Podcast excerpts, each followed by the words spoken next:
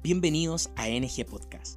Somos un equipo de pastores y hermanos amigos de distintas iglesias bautistas comprometidos con una causa en común, animar y capacitar al pueblo de Dios con el fin de alcanzar con el Evangelio de Jesús al mundo entero en nuestra generación.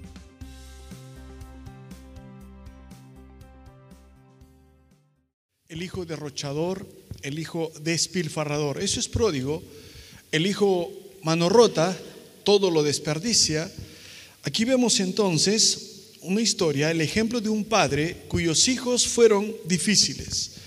Aquí vemos a este padre que representa sin duda a Dios y su relación con los pecadores. Bien llaman a esta, a esta historia entonces el Evangelio. Eh, esta parábola fue originada por la murmuración que hacen fariseos y escribas que se creen buenos, eh, ya que pecadores y publicanos se acercaban a Jesucristo. Entonces, Jesús relata esta historia y en, esta historia vemos entonces que los personajes principales son un padre y dos hijos rebeldes. Los dos lo son. El menor representa a esos pecadores y publicanos que viven perdidamente. El mayor representa a esos fariseos y escribas que se creen buenos, que se creen justos. Entonces, ¿el Evangelio está condensado aquí? Sí, pero de aquí sacamos entonces algunas lecciones acerca de ¿Cómo podemos confrontar de manera íntegra, de manera honesta, justa, la rebeldía de nuestros hijos? Antes de empezar hablando de esta lección, quizás eres un hijo que en este momento está causando dolores de cabeza, tristeza, angustia a sus padres.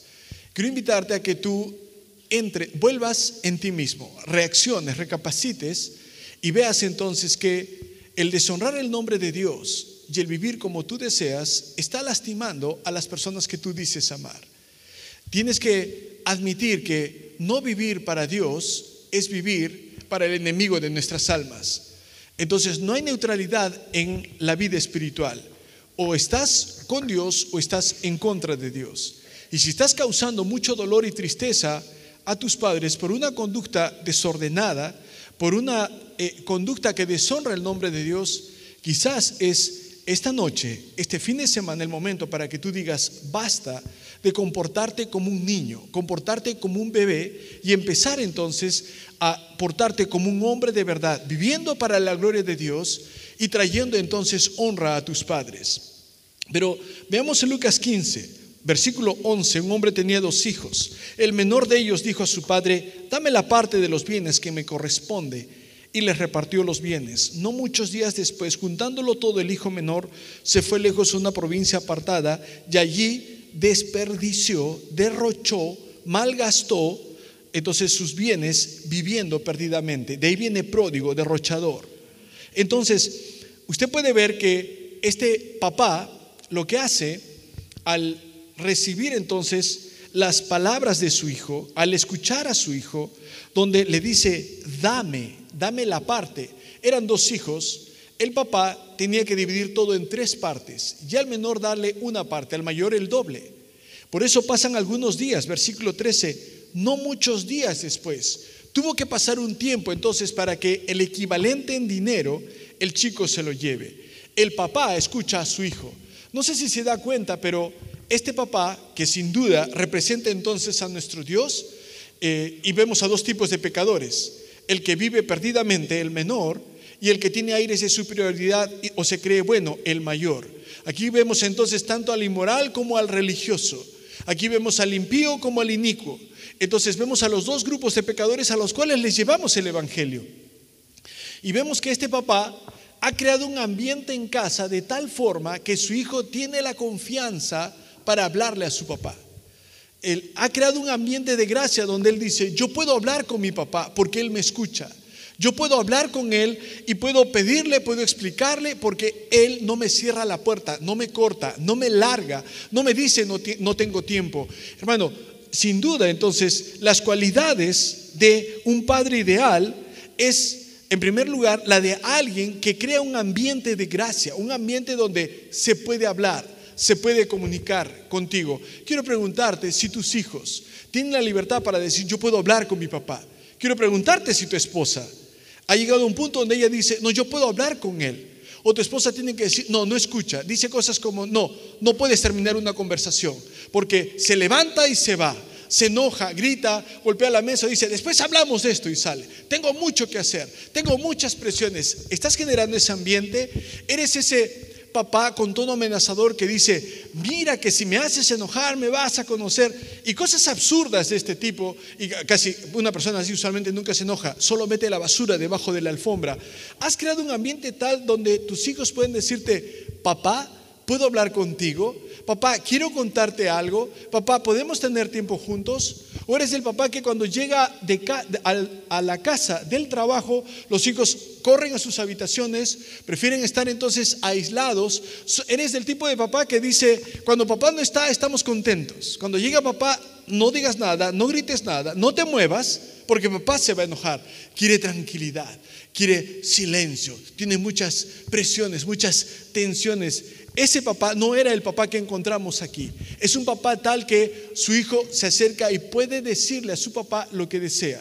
Vemos a un papá que conoce muy bien a su hijo, porque no pelea con el hijo, no manipula al hijo, no lo grita, no lo amenaza. Él puede controlar a su hijo, él puede mandar a rodar a su hijo, pero no lo hace, porque conoce muy bien a su hijo y sabe lo obstinado que es, sabe lo terco que es y le da, dice, si te fijas en el versículo 13, dice, le dio todo al hijo menor lo que le correspondía. Seguramente, no sin antes de darle algunos consejos, seguramente le diría algo, hijo, tienes el dinero que jamás tendrás en tu vida. Por primera vez no vas a estar viviendo, vas a estar viviendo lejos de casa, lo que nunca ha pasado antes. Estarás viviendo sin que nadie te pida cuentas, ni te ponga límites, sin la influencia de tu familia. No estaré a tu lado para hacerte preguntas difíciles o aconsejarte. Este mundo es cruel hay aprovechadores por todas partes que estarán listos para quitarte todo lo que tienes. Ten cuidado, cuida tu dinero, escoge tus amigos con cuidado, guarda tu corazón. Los principios que te he enseñado desde pequeño y le enseñó de Dios el papá y lo vas a ver en un momento, los principios que te he enseñado funcionarán, estés cerca o estés lejos. Pronto estarás por cuenta propia. Cuando hay higos, hay amigos. Cuando sepan que tienes dinero, harán lo posible por quitártelo. Vas a enfrentar tentaciones que no sabías que existían. Sé fuerte, anda con prudencia, consérvate andando cerca de Dios. Sin duda lo despediría entonces, pero no vemos un papá que manipula, que amenaza, que llora, que cierra el puño, que le tira la puerta o lo peor, la ley del silencio, la ley del hielo, no le hablo, lo ignoro para que sepa entonces cuánto cuán enojado estoy. No, no hace eso, papá. Lo conoce a su hijo y sabe que es inútil intentar persuadirlo. Ya lo conoce de cabeza dura. El papá conoce a su hijo. ¿Cuánto conoces a tus hijos? Si los conoces, ¿cuáles son sus mejores amigos? A veces mostramos que no conocemos a nuestros hijos cuando acabando la escuela pedimos que estudien algo que en realidad a ellos ni se les ocurrió en la cabeza. No tienen ni la capacidad ni el deseo para hacerlo. Eso muestra que no conoces suficiente a tu hijo.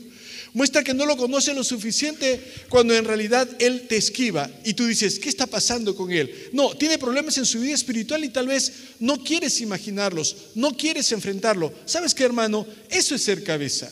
No decirle a tu esposa, arréglalo tú. Sí, y cuando se porta mal el hijo, tú tienes la culpa. Cuando tiene malas notas a tu esposa, tú eres la responsable. Yo estoy trabajando, tú eres quien debe estar viendo estas cosas. No, el papá sabio conoce a su hijo. No se desliga. No solo, no solo somos responsables de proveer. Tú eres un cajero automático, hermano. Eres mucho más que eso. Una parte es proveer, pero hay otras cosas que también incluyen nuestra responsabilidad como padres. Es muy doloroso ver a nuestros hijos y su vida espiritual descuidada.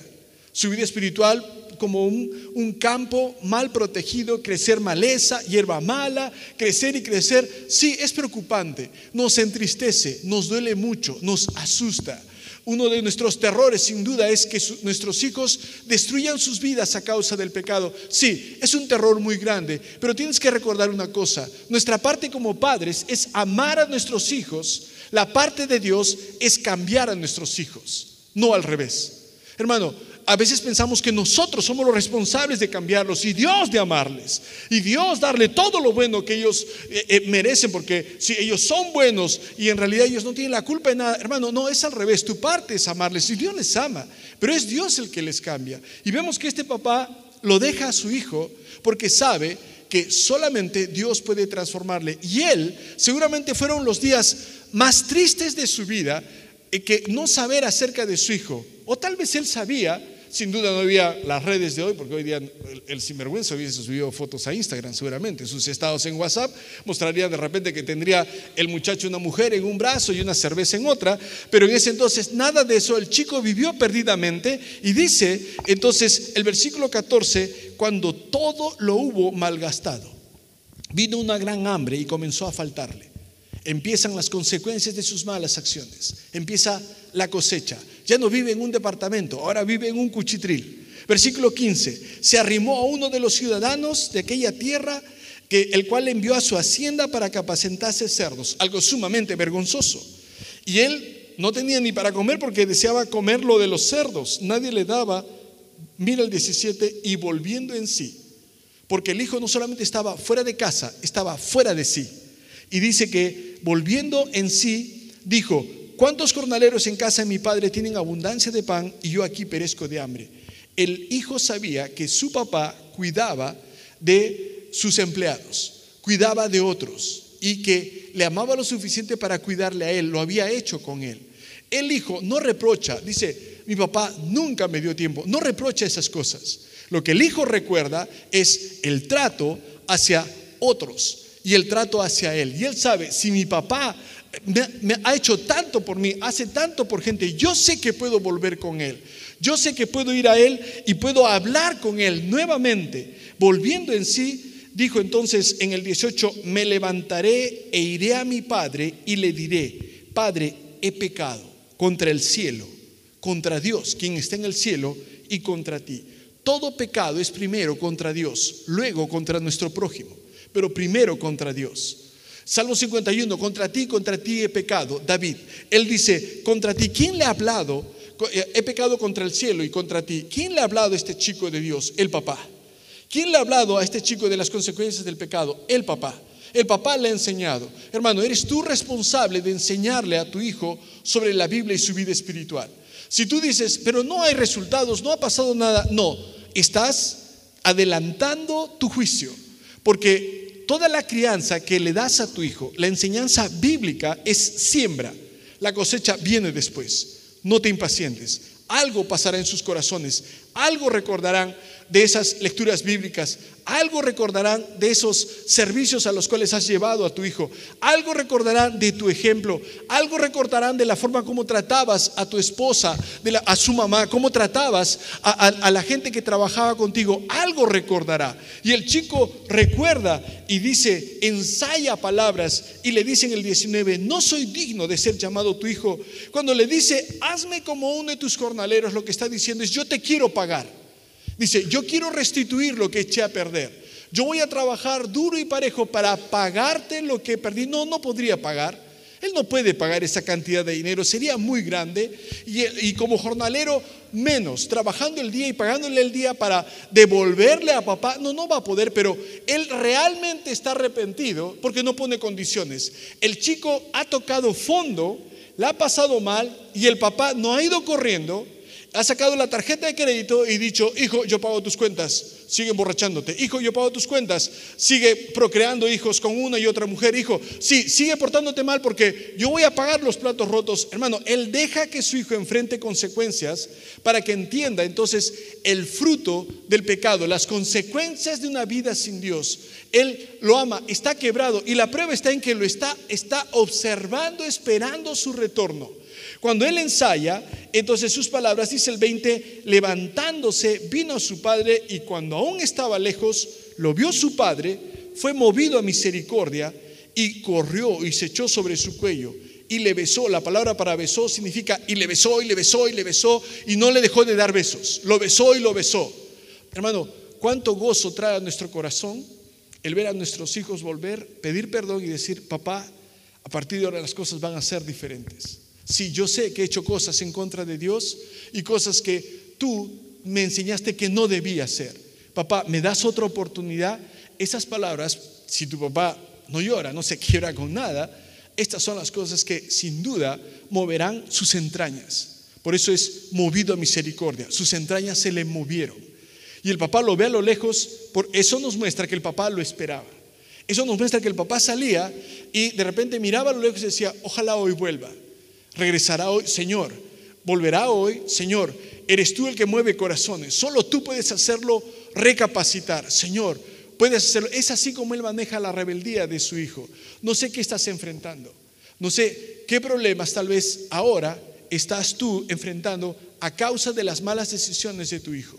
Pero algo que puedes hacer como inicio es crear un ambiente de gracia donde ellos pueden hablar contigo.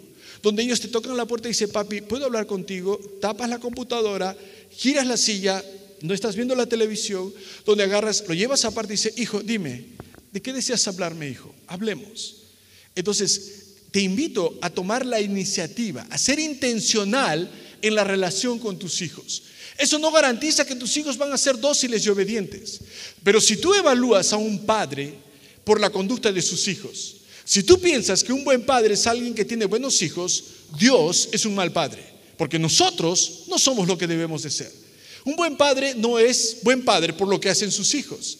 Un buen padre es buen padre por lo que él hace cuando se portan mal sus hijos. ¿Y qué es lo que hace Dios muchas veces? Te espera, pero te hace enfrentar consecuencias. Porque algunas cosas no aprendemos en cabeza ajena, lamentablemente. Entonces, las malas decisiones tienen consecuencias. El papá lo deja, pero el papá conoce a su hijo. El papá crea un ambiente de gracia donde el hijo puede hablar con papá. El papá conoce a su hijo y dice, no, es por gusto intentar, entonces doblegarlo, convencerlo, manipularlo. No, no voy a hacerlo. Y lo deja enfrentar consecuencias. Pero cuando el hijo vuelve, el papá lo perdona. Lleno de gracia, lleno de misericordia, esperó. Fueron los peores días. Creo que la noche previa a entregarle todo el dinero a su hijo, ¿qué, padre en su sano juicio podría haber dormido diciendo, mañana se va? y sé que no es todo lo maduro que debe. El papá estuvo dispuesto a arriesgar. Tal vez tú dices, yo no voy a arriesgar por mi hijo. Hermano, tu papá arriesgó por ti. Nuestros padres arriesgaron por nosotros. Al dejarte estudiar lejos, al dejar de escoger a la persona con la cual te casaste, tal vez ellos ni estaban de acuerdo, ellos arriesgaron. Hermano, cuando ellos permiten entonces que tú manejes un auto, y te pone nervioso cuando maneja tu hijo, ¿no es cierto? Cuando, si tú has dejado manejar a tu hijo, a veces quieres manejar así, ¿no? Tu hijo está manejando y te volteas. Solamente no quieres ver, muy rápido, cuidado, cuidado el semáforo, frena, frena, mira para allá, mira para allá, papá, déjame en paz. Entonces, pasa el tiempo y ya él aprende a hacer cosas, pero arriesgas. Hermano, tomas riesgos. Cuando lo mandas a la escuela, tomas riesgos. No me digas que no te da temor, preguntas. Si has trabajado en seguridad, estás pendiente dónde están los tomacorrientes, hay cable a tierra y extintores, estás pendiente, pero arriesgas, te preocupa. Siempre que lo llevas a un lugar, quieres seguridad. Hay papás obsesionados por esto y crean en sus hijos temores, hermano, los vuelven hasta paranoicos por, ese temor, esa sobreprotección. Hermano, no lo hicieron contigo, si no, no tendrías permiso para llegar a un retiro aquí con nosotros por una noche, hermano, no podrías dormir ni fuera de casa. Pero, hermano, hay riesgos que quieras o no, vamos a tomarlos porque sabes que es parte del proceso. Y Él le ha enseñado, le ha hablado, ha provisto, pero ahora toca que el hijo camine solo. Y en ese momento Él dice entonces, es inútil, lo conoce, lo deja, es quebrantado el hijo, regresa y el papá lo perdona. Entonces el chico empieza a ensayar, empieza a repetir lo que ensayó le dice, he pecado contra el cielo, contra ti, ya no soy digno y no lo deja terminar. El padre dijo a sus siervos, saquen el mejor vestido, vestidle, poned un anillo en su mano calzado. Los esclavos no tenían zapatos y el mejor vestido era el suyo. Traed el becerro gordo y matadlo, comamos, hagamos fiesta. Este mi hijo muerto era y ha revivido, se había perdido y es hallado. Y comenzaron a regocijarse, invitó a otros para celebrar con él. El chico vuelve y sabes, Siempre que cada pastor sabe que cuando un papá está luchando con el corazón duro, la cabeza dura de un hijo, hasta que él vuelva, vamos a ir engordando el becerro, hermano. Ojalá que en su gracia él vuelva mientras estemos nosotros en esta tierra y en ese momento hagamos fiesta, pero hasta que él vuelva, vamos engordando el becerro, preparándonos para ese momento de fiesta que en la gracia de Dios pueda llegar, en que él vuelva a casa y diga, y diga me arrepiento, no lo volveré a hacer mira lo que hace el papá. El papá no dice, ya sabía que esto iba a pasar. ¿Ves? ¿Ves? Por no hacer lo que yo te digo. Si tú hubieras hecho lo que yo te digo, no le empieces a increpar al hijo. Yo sé más que tú, porque yo soy tu padre. No, no hace eso el papá, no dice tonterías, no rellena entonces la, la plática. Él deja que Dios cambie el corazón de su hijo. Y su parte, él es claro, es amar a mi hijo. Mi parte es enseñar a mi hijo, pero es la parte de Dios cambiarle. La parte de Dios, no del pastor. Pastor, háblele a mi hijo, porque si usted le habla, él va y no, este pastor no funciona. Voy a ir a la otra iglesia mejor. Pastor, pastor, venga. En mi iglesia no cuidan a los jóvenes. Indirecta es, a veces, tú quieres que los demás hagan la labor del Espíritu Santo. No hay vacantes en la Trinidad. Solo Dios puede cambiar el corazón de tu hijo. No lo pueden hacer personas, ni tus lágrimas, ni tus amenazas. Entonces, ni el, el, el prometerle que lo vas a desheredar. Eso, ahora, si no aprendes la lección, no te voy a poner en la lista. Hermano, no puedes manipularlo. Llena conmigo algunos espacios. Vemos el ejemplo de un padre cuyos hijos fueron difíciles. Él modela un tipo de crianza santa de los hijos que se queda corta de, primer espacio, manipulación y control. Más bien ofrece una dirección, siguientes espacios, siguientes, fuerte y cariñosa, dirección fuerte y cariñosa. Rehusó ceder a la indulgencia e ignorar la conducta mala de sus hijos. Pero sin embargo, asumió la responsabilidad. Hablando estrictamente, si es ficticio, un personaje imaginario, pero es el Padre más real de todos. Es Dios. Entonces, si nos muestra cómo un Padre Santo, siguiente espacio, guía al Hijo. ¿Cuáles son los principales personajes? Este padre podría ser considerado un fracaso porque los principales personajes son un padre y no uno, es dos hijos rebeldes. Pero a pesar del pobre carácter y decisiones necias de sus hijos, el padre no les hizo ningún mal. Los dos, el menor por vivir perdidamente, el mayor por ser obstinado y no querer celebrar, son culpables de rebelión. Entonces, de diferente manera, pero muchos padres nos podemos identificar con la soledad de este hombre. Aquí vemos un hombre solitario, en una lucha solitaria, y después de todo lo que ha hecho por su hijo, mira lo que hace su hijo, lo hace a un lado y opta por un alejamiento. Veamos las cualidades de un padre ideal. Número uno, primero, notemos que el padre estableció un ambiente cómodo que cultiva y lleno de gracia. Primer espacio, un ambiente cómodo. Entonces, una atmósfera. Hermano, ¿sabes quién produce la atmósfera apropiada en el hogar? Hermano, no le dices la culpa a tu mamá o a tus suegros. Hermano, es, somos nosotros los que creamos ese ambiente.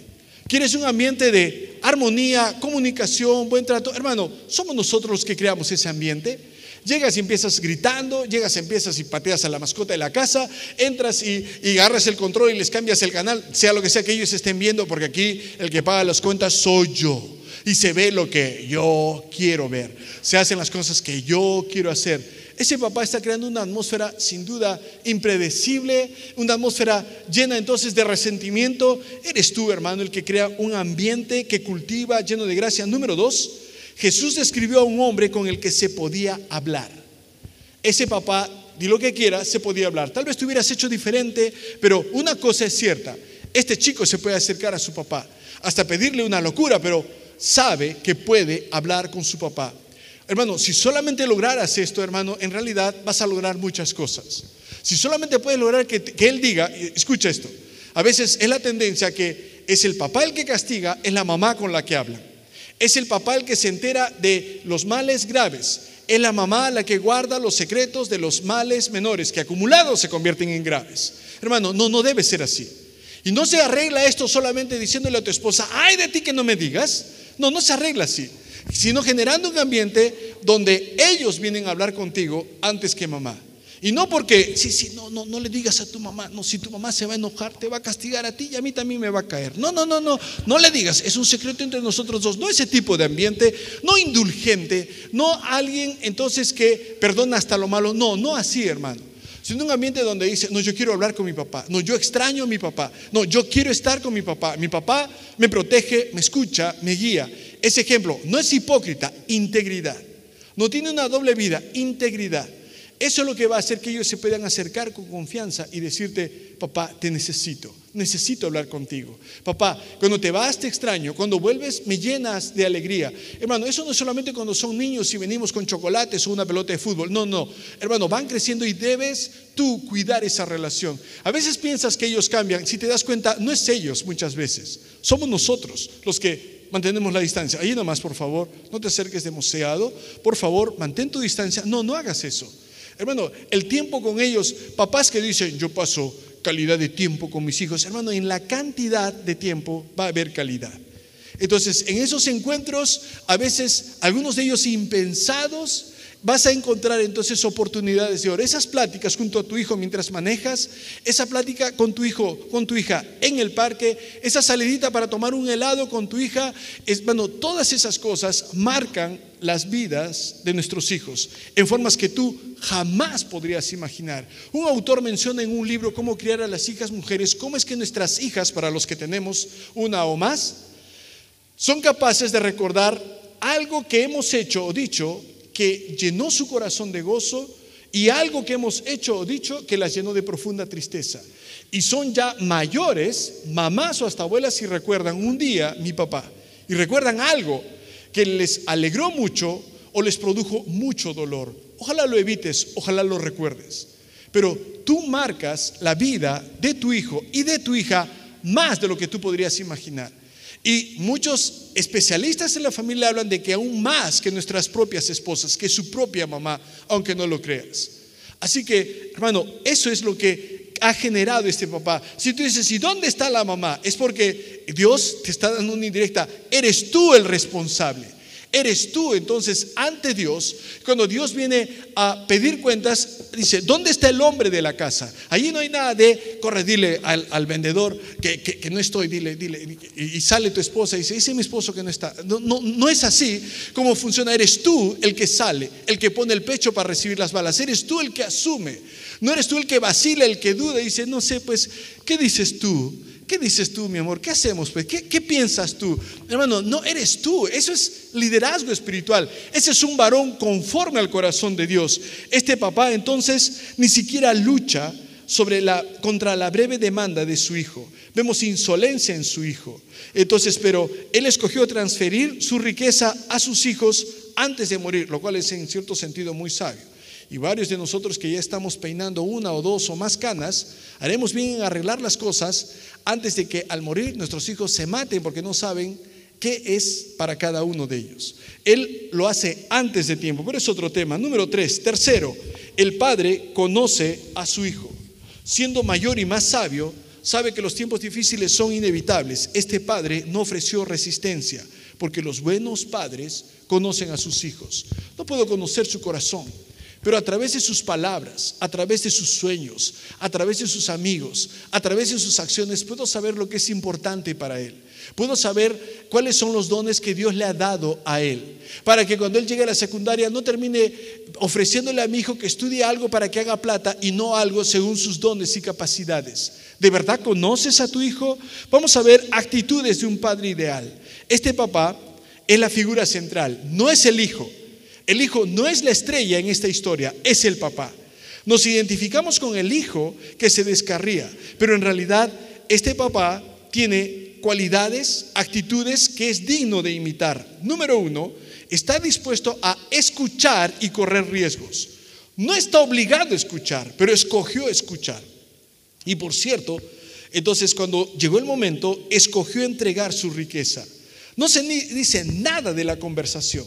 Entonces, el padre había aprovechado este tiempo para darle tal vez una buena charla, que complementaría la que ya le dijo antes. Hermano, el momento para hablar con nuestros hijos no es el día antes de su matrimonio.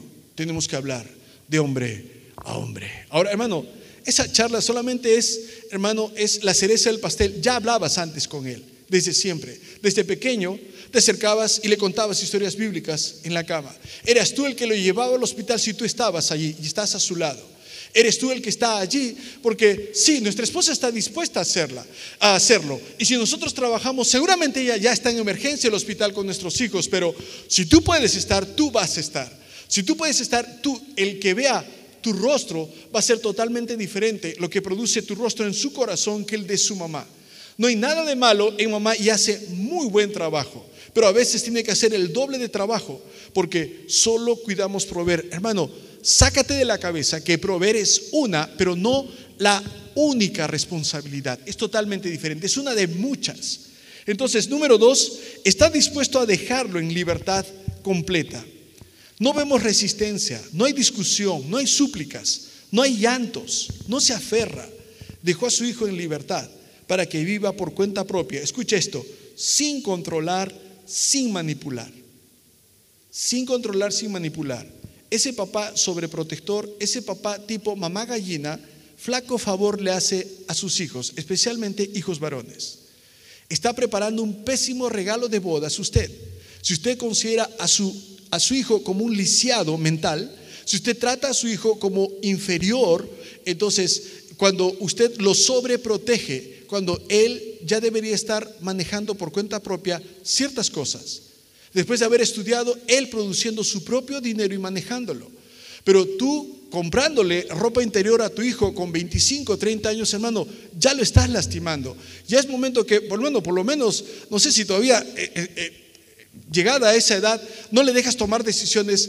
¿Cómo se va a comportar? Esperas que se comporte como un hombre, como una dama, pero tú lo tratas como un niño, va a ser muy difícil que él se desarrolle. Y por eso, esto es lo que hace el papá, lo deja en libertad, lo prepara para que esté fuera de casa. Tarde o temprano, hermano, nuestros hijos van a salir. Entonces, sería mejor prepararlos. La idea de que nuestros hijos deben de vivir con nosotros, a nuestro lado, con la nuera, con los nietos, con los bisnietos, y el nieto traer a su enamorada y la nieta traer a su esposo. Esa idea, hermano, en realidad solo te va a lastimar a ti y los va a lastimar a ellos. Prepáralos para salir. Dios te los presta para que se los devuelvas. Pero prepararlos como hombres, sobre todo hijos varones, va a requerir de ti mucho esfuerzo, mucho valor y mucha confianza en Dios. Él está dispuesto a dejarlo en libertad.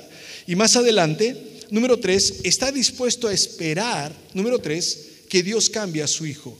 No trató de acelerar la transformación del muchacho. No la puede acelerar por manipulación, por lágrimas o amenazas. Sin duda, es fácil de decir, estoy de acuerdo, pero terriblemente difícil de hacer. El muchacho quiere comer y nadie le da, incluyendo el papá. Nadie le da. Y así es como, escucha esto, tiene que ser. El muchacho está sufriendo. Vivía con cerdos. Y cuando el chico viene a casa, huele a cerdo y el papá lo abraza. Y el papá lo besa y lo besa y lo besa. Entonces, el muchacho no podía llegar más bajo, pero tal vez era necesario que Dios humille su corazón.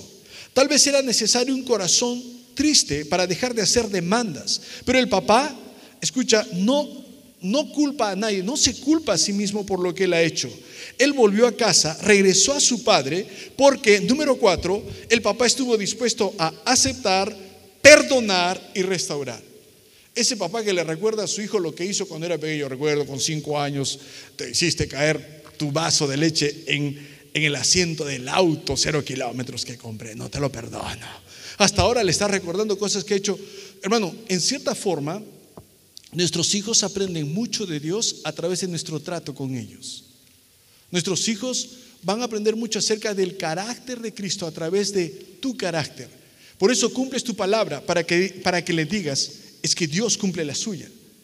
Por eso cuidas de ellos porque Cristo cuida de su esposa, la iglesia. A través tuyo va a entender mucho acerca del Evangelio. A través nuestro va a entender mucho acerca de cómo se comporta un hombre. Un hombre no lloriquea. Un hombre no dice plata, plata, plata, todo pide plata en esta casa. ¿Y a quién debía pedirle tu esposa? ¿A su papá?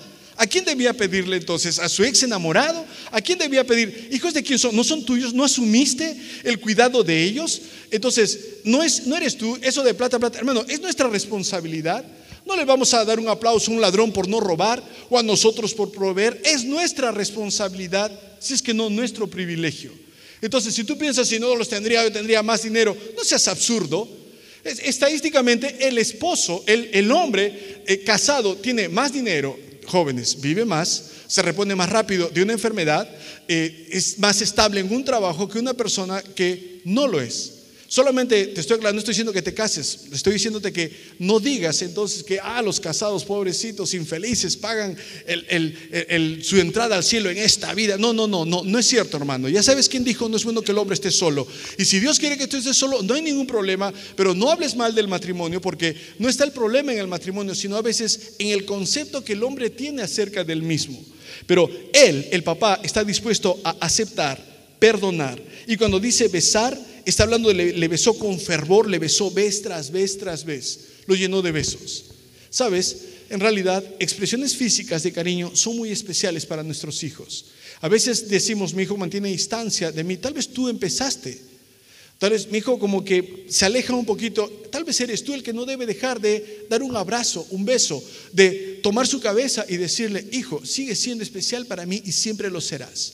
¿Sí? Tal vez lo fuerte, tal vez tú no tienes fuerte en, algunas áreas, pero hijo, ¿te has dado cuenta que y empiezas a describir aquellas cosas que sí hace bien? Bueno, eso lo llena de gozo. Pero empezar a compararlo de manera desfavorable con su hermano, empezar a compararlo de manera desfavorable con sus primos, con los jóvenes de la iglesia, con el hijo del vecino, hermano, empezar a compararlo lo lastima, no lo desafía, no lo inspira. Porque Él tiene cosas que solo Dios le puede haber dado a Él y a ninguna otra persona. Él destaca en ciertas áreas. No lo fuerces. ¿Te gusta el fútbol? Tal vez a Él no, pero Él va a destacar en otras áreas. Sin duda, Él, hermano, no es casualidad. Él, él, ha sido enviado por Dios con un plan que, que si Él cumple, Él estará realmente satisfecho. Por eso, exprésale afecto, dile cuánto le amas, no pierdas esto, refléjalo, hermano, no, no, no es eh, eh, eh, solamente de, no es femenino decirle, hijo, te amo, te quiero mucho. Se acerca y te da un abrazo, apriétalo fuerte. Él se acerca y te da un beso, recíbele con un beso. A veces empieza a crecer y dice, papá, hola, ah, hijo, todavía te quiero, hijo, hola. A veces ellos mantienen la distancia, pero luego entran, vuelven en sí, regresan a esas expresiones de afecto, porque estás listo a abrazarlo, a expresar el afecto. Hazlo, hermano. Y no solamente cuando obtiene buenas notas, cuando hermano termina como el máximo goleador del campeonato interescolar, no, no solamente eso, sino también, hermano, entonces cuando hace algo que no debe y pide perdón, igual recíbelo. Igual ámale, igual recuérdale, porque el momento para manejar la rebeldía, ay sí, hijo, ¿sabes que te quiero? Ah, papá, ahora sí, no, ah, ahora sí, no, ahora sí me quieres. Hijo, ¿qué necesitas? Yo quería hablar antes contigo, papá. Yo quería, yo quería, hermano, y vas a lamentar mucho eso, sin duda, pero desde ahora, prepáralo, obedezca o no, y obedezca o no, ámale perdónale, recíbele siempre con gozo. No permitas que pase por delante tuyo sin decirle, hijo, ¿cómo estás? Hijo, te quiero mucho. Un día ya no estarán. Nuestras hijas, nuestros hijos, un día no van a estar. Tú ya no estás en tu casa. Varios de ustedes, lo poquito que hemos hablado, estás viviendo en una ciudad totalmente diferente y distante de la cual naciste. Bueno, vas a disfrutar, vas a extrañar muchas cosas. Disfrútalas ahora mientras puedas. Y cuando ellos fallen, sígueles mostrando amor y afecto. Él tiene, vemos en él a un padre agradecido de tener a su hijo de nuevo en brazos. No le dice, ya era hora, habrás aprendido la lección, chico malo, deberías sentir vergüenza. No, no le habla de eso. Yo decía, yo decía, siempre he dicho, yo sé más que tú, estas canas no son en vano. Hermano, eso es absurdo. Decir estas cosas ya no vienen al caso, solo lo ama, lo abraza, celebra, trata de pedir disculpas, el papá lo interrumpe y su padre incluyó a todo el pueblo en la bienvenida. El padre aceptó a su hijo, lo perdonó, lo restauró y la música y la danza ahogaron toda la culpa y la vergüenza del muchacho. Tres preguntas para padres fieles. ¿Tienes un padre o madre al que necesitas agradecer? ¿Un hijo o una hija al que necesitas dar libertad, un pródigo, un derrochador al que necesitas perdonar y restaurar, debes estar dispuesto a entregar el asunto al Señor, lo cual te va a librar de preocupación, de amargura y te dará libertad para soltar a tu hijo. Mientras ese hijo sienta o hija eh, rebelde, esa hostilidad, esas expectativas elevadas, cualquier actitud controladora, vas a prolongar su letargo espiritual, su adormecimiento. Suéltalo. Tu tarea es amar a tu hijo. Es la tarea de Dios hacer bueno a tu hijo.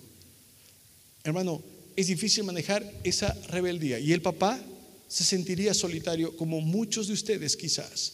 Pero hermano, con algo de la gracia de Dios, cuando el chico vuelve en sí, aunque no se menciona, muchos comentaristas mencionan que en realidad el papá seguramente estuvo orando por su hijo. Y sí, es cierto. Vemos la oración en otros textos de la Biblia y lo que hizo entrar en razón al chico sin duda tuvo que ver lo que el papá le enseñó sobre Dios, como sabía el chico que pegó contra el cielo, contra Dios, pero tal vez mi hijo un día o mi hija estará lejos de mi voz, pero no de mis oraciones. Y eso es lo que podemos seguir haciendo. Y cuando en la noche tu esposa toma tu mano antes de dormir y se pone a llorar y repite el nombre de tu hijo y tu hija dice, ¿qué será de? Le vas a poder decir, solo Dios puede cambiar su corazón. Nosotros le vamos a amar, pase lo que pase. Vamos a seguir engordando el becerro hasta que vuelva a casa. Vamos a orar, por favor. Gracias por escuchar el podcast de nuestra generación. Esperamos ser de bendición para tu vida y ministerio. Para conocer más sobre nuestro ministerio, puedes visitar el blog nuestrageneración.org. No te pierdas el siguiente episodio. Te esperamos.